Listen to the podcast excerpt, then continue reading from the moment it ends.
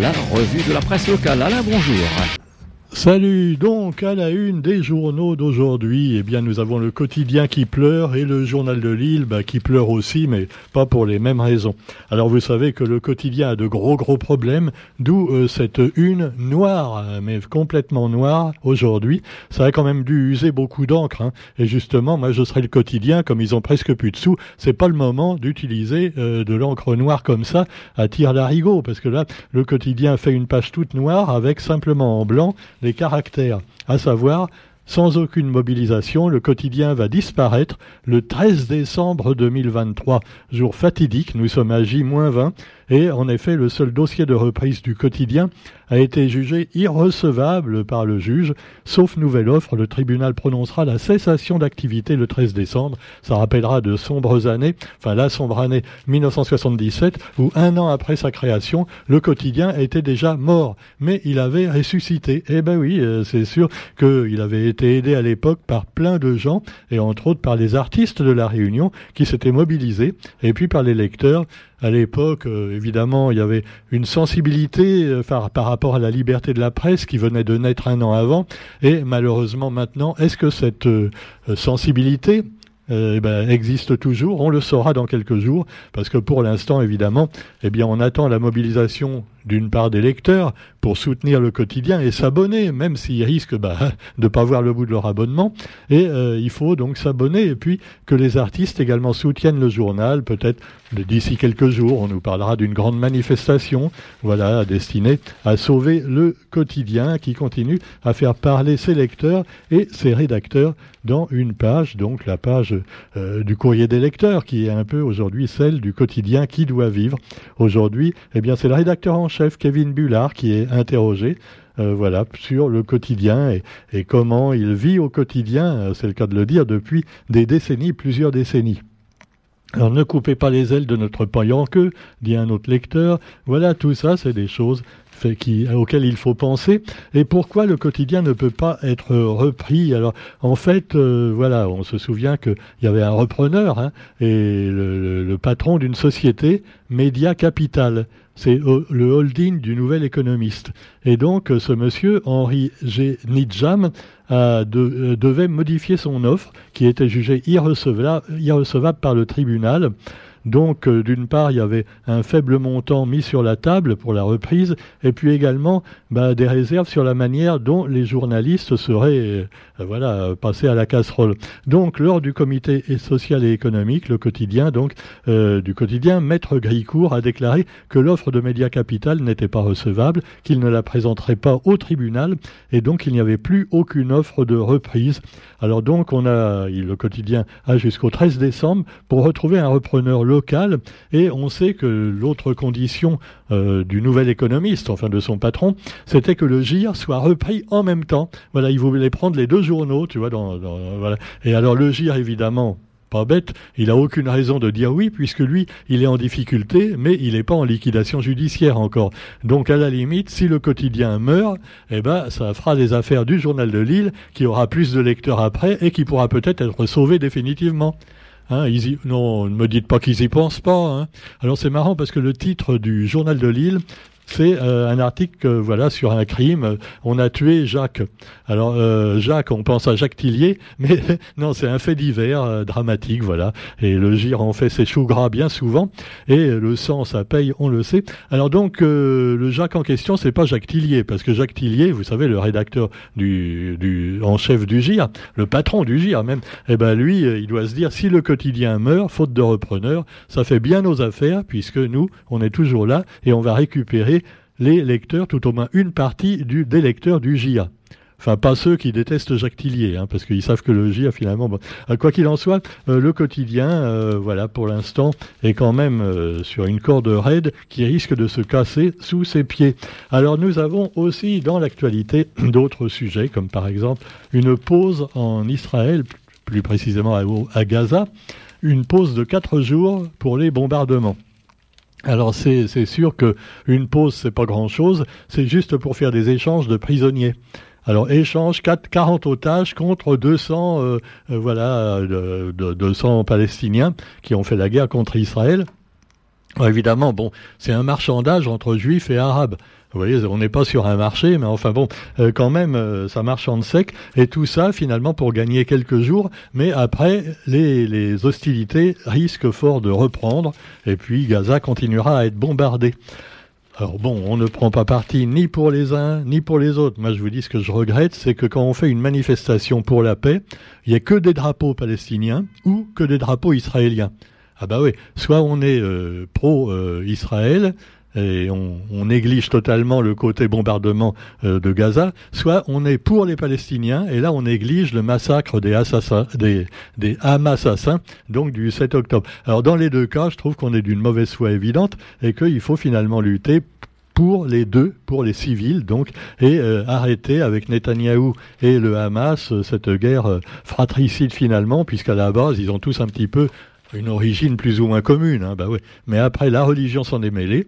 Il y en a qui croient euh, en Yahvé, d'autres qui croient en, en Jésus, d'autres qui croient euh, en Allah. Et puis, bah tout ça, ça fait un mélange finalement où Dieu n'y reconnaît plus les siens non plus. J'ai l'impression.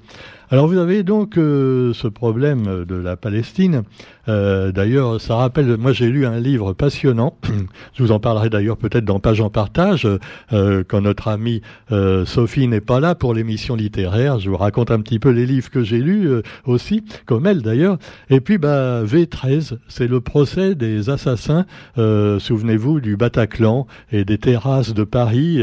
C'était, voilà, il y a eu des quand même près de 200 morts hein, et des blessés euh, qui seront blessés d'ailleurs toute leur vie, euh, ne serait-ce que moralement, ils s'en remettront jamais, psychologiquement. Et tout ça, eh ben, les assassins ont été jugés donc et condamnés euh, pour le principal accusé à une très lourde peine. Je crois que c'était la, la, prison à perpétuité, ce qui est très très rare, hein, sans possibilité de réduire la peine par la suite. Donc ça veut dire que le mec, il va rester toute sa vie en prison, quoi qu'il arrive. Bon, à moins qu'il y ait une amnistie avant, on ne sait pas. Hein. Quand on dit perpétuité, on n'est jamais sûr de rien.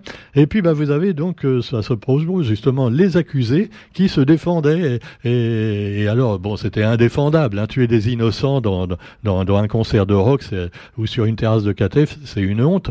Et, quoi qu'il en soit, ils se défendaient en disant, oui, mais euh, voilà, euh, vous, les Français, vous avez vendu des bombes et même jeté des bombes sur des civils innocents, voilà, en Palestine ou ailleurs. Et quand on est dans un avion, finalement, et qu'on jette des bombes, est-ce qu'on n'est pas aussi lâche que quand on tue des innocents à une terrasse de café? C'était la défense donc du principal accusé. C'est une défense un peu à la Vergès d'ailleurs. Hein. C'est ce qu'aurait fait Vergès également pour défendre ses clients. Il disait oui, mais la France n'a pas fait mieux en Algérie et tout ça. Et ben voilà. Donc, alors on peut en penser ce qu'on veut, mais il faut réfléchir aussi. Est-ce qu'on est si blanc que ça? Blanc dans le sens euh, euh, honnête et pur. Hein. On peut quand même se poser la question. La colombe de la paix, on a du mal à en trouver. Hein. Oui, de nos jours, vous me direz, il n'y a plus tellement de colombes de la paix. Il y a surtout des pigeons dans tous les pays. Et à propos de pigeons, ah, on en a eu des beaux en, Argentine, c'est extraordinaire. Ils ont élu, mais un farfelu total, tu vois. Le mec en blouson de cuir qui dit, euh, bon, l'éducation, ça sert à rien, les hôpitaux, ça sert à rien, euh, la culture, ça sert à rien. Hum, hum. Ah, ils ont élu le mec, tu vois. Bon, alors, tu vois que Macron, c'est un petit joueur à côté. Hein. Ah, on dit, ah, il veut casser le service public. Non, c'est rien à côté du nouveau président Javier Milei. Alors Javier Milei, euh, eh ben, tenez-vous bien, il a été félicité évidemment par euh, Donald Trump, hein, parce que c'est les mêmes idées que Trump, mais il a été également félicité par l'actuel président américain Joe Biden. Oui, oui, non. Alors bon, on sait qu'il est un petit peu, euh, voilà, il se fait vieux, Joe Biden, mais de là, lui qui est démocrate, donc théoriquement, euh, démocrate, c'est l'équivalent de la gauche en Amérique, tu vois, et il félicite le mec d'extrême droite. Euh, alors il a dit, ah, et, il a discuté avec lui sur l'importance de continuer à construire sur les bases des relations bilatérales solides entre l'Argentine et les États-Unis. Euh, voilà, donc euh, ah, on est mal, hein, on est mal. Hein. Entre les gâteux, les féroces, euh, les vicieux, les sadiques, ah, on a une belle bande de présidents. Hein. Alors cela dit, vous trouverez également un peu toujours Évidemment, on nous parle également des agressions sexuelles. Alors, il n'y a pas là aussi que les politiciens. Ah ouais, depuis euh, depuis Dominique Strauss-Kahn, il y en a eu plein, tu vois. Ça, a été le début après MeToo et tout ça. Et alors maintenant, c'est une véritable épidémie. Hein. Alors des fois, on se demande si euh, tous les présentateurs de télé, euh, tous les bah, tous les chanteurs, tous les hommes politiques n'ont pas fait preuve de harcèlement, voire de violence sexuelle par rapport à leurs subordonnés.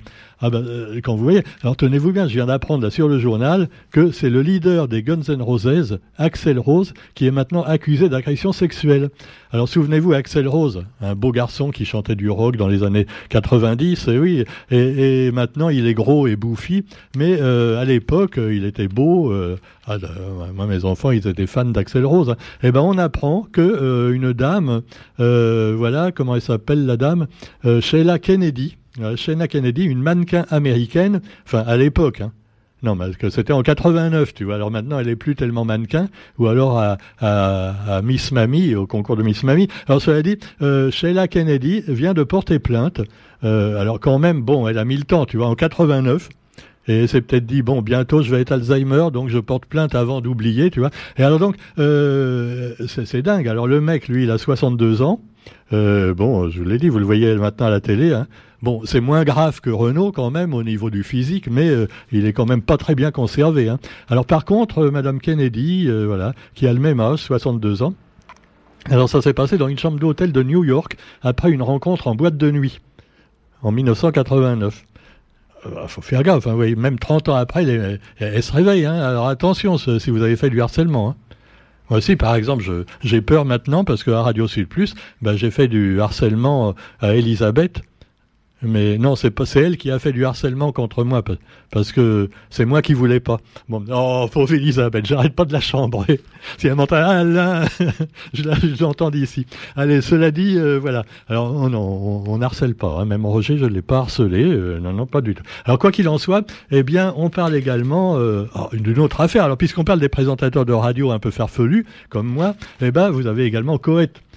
Alors, Coët, c'est la grande vedette de Énergie. Eh ouais, ah ouais, alors à la télé, il faisait des émissions aussi, Coët, on s'en souvient. Lui aussi, il est bouffi maintenant. Hein. Ah, il a plus de cheveux et il est gros. Donc déjà, on est rassuré, c'est pas un cancer, tu vois. Parce que théoriquement, un cancer, avec la chimio, tu maigris aussi, tout ça. Non, non, il a plus de cheveux, mais là, c'est naturel. Alors, il a une tête de... Oui, ça fait une tête ronde, tu vois, sans cheveux. Oui, ça rappelle quand même... Euh, Ouais, ouais, ouais, ouais, enfin bon. Alors, quoi qu'il en soit, euh, je sais pas si euh, lui aussi il est accusé de viol carrément, tu vois. Alors, euh, il aurait commis des viols entre 2014 et 2022, et en partie alors que la victime était mineure. Euh, alors il va dire, bah alors maintenant elle n'est plus mineure. Non, non, à l'époque. Alors la radio Énergie a annoncé l'arrêt de l'émission de son animateur vedette. Euh, parce que quand même, bon, alors euh, évidemment, elle a quand même dit à Énergie que c'était une lamentable entreprise de déstabilisation, tu vois. Mais ils ont quand même arrêté un petit peu l'émission pour l'instant pour calmer le jeu. Ah bah ouais, apparemment Coët avait trop d'énergie. Ah, ah, ah. Non, vous me direz que c'est pas drôle.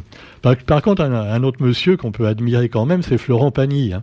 Vous savez que vous aviez des annonces sur Internet, des, carrément sur YouTube. Florent Pagny est mort hein, depuis deux, un an. Tous les jours, tu avais un connard qui faisait une page, enfin un, comme un site internet, euh, un site YouTube, euh, comment on appelle ça euh, Oui, une page pour espérer gagner des sous avec les pubs. Donc il mettait Mimi Mati est morte, ou Florent Pagny est mort, ou je sais pas, Jean-Jacques Goldman est mort. Et ça, ça lui rapportait probablement du pognon parce que les gens allaient sur la page sur la chaîne pour voir si c'était vrai. Évidemment, c'était totalement faux, tu vois. Alors à la fin, vous connaissez le truc de ces gens-là, de ces connards. Hein. Ils, font au départ, alors ils, ils, disent un truc, euh, ils récitent un petit peu la vie euh, de la vedette qu'ils disent décédée, et puis à la fin, ils disent heureusement, il n'est pas encore mort. Voilà. Je vous ai baisé, vous avez regardé jusqu'au bout la vidéo, c'était une connerie, bien fait pour vous. Attention, Discover est très fort pour ça aussi hein, sur Google. Ah non, et puis après on, on, on scrolle, on scrolle, et puis euh, on passe la journée à, à, avoir des conneries seulement, à entendre des conneries aussi. Donc Florent Pagny, est remis, non pas tout à fait remis, mais quand même en rémission de son cancer. Et d'ailleurs, il l'a dit en direct sur Instagram euh, il y a quelques jours. Il avait quand même expliqué que, comme il avait un concert prévu, et non pas un cancer, 32 dates, 110 000 personnes, il a dû les prévenir rapidement et il voulait que ce soit lui qui prévienne son public et pas un connard sur Internet qui raconte n'importe quoi ou un journal à scandale qui nous dit oh, Florent Pagny est sur le point de décéder. Maintenant, on le voit, il est en pleine forme. Hein, euh, on a pu le voir sur des vidéos plus sérieuses, euh, voilà, que ce soit sur YouTube ou autre. Et alors, euh, il crie pas victoire pour autant parce qu'il est en rémission, mais il va reprendre une tournée, voilà. Et ben, c'est super et on lui souhaite vraiment de, de, continuer longtemps parce que là, il a commencé à, à rédiger ses mémoires avec l'aide d'une écrivaine. Euh, il a, voilà, il avait déjà, on lui avait déjà proposé de raconter sa vie quand il avait 40 ans, tu vois. Mais il a dit non, c'est trop tôt. Bon, et maintenant quand même, il dit voilà, bah, je vais quand même raconter un petit peu ma vie euh, sur un bouquin.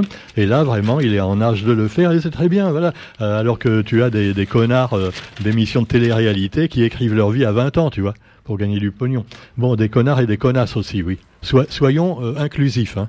Parce que je crois que là-dessus, il y a autant de connasses que de connards. Hein.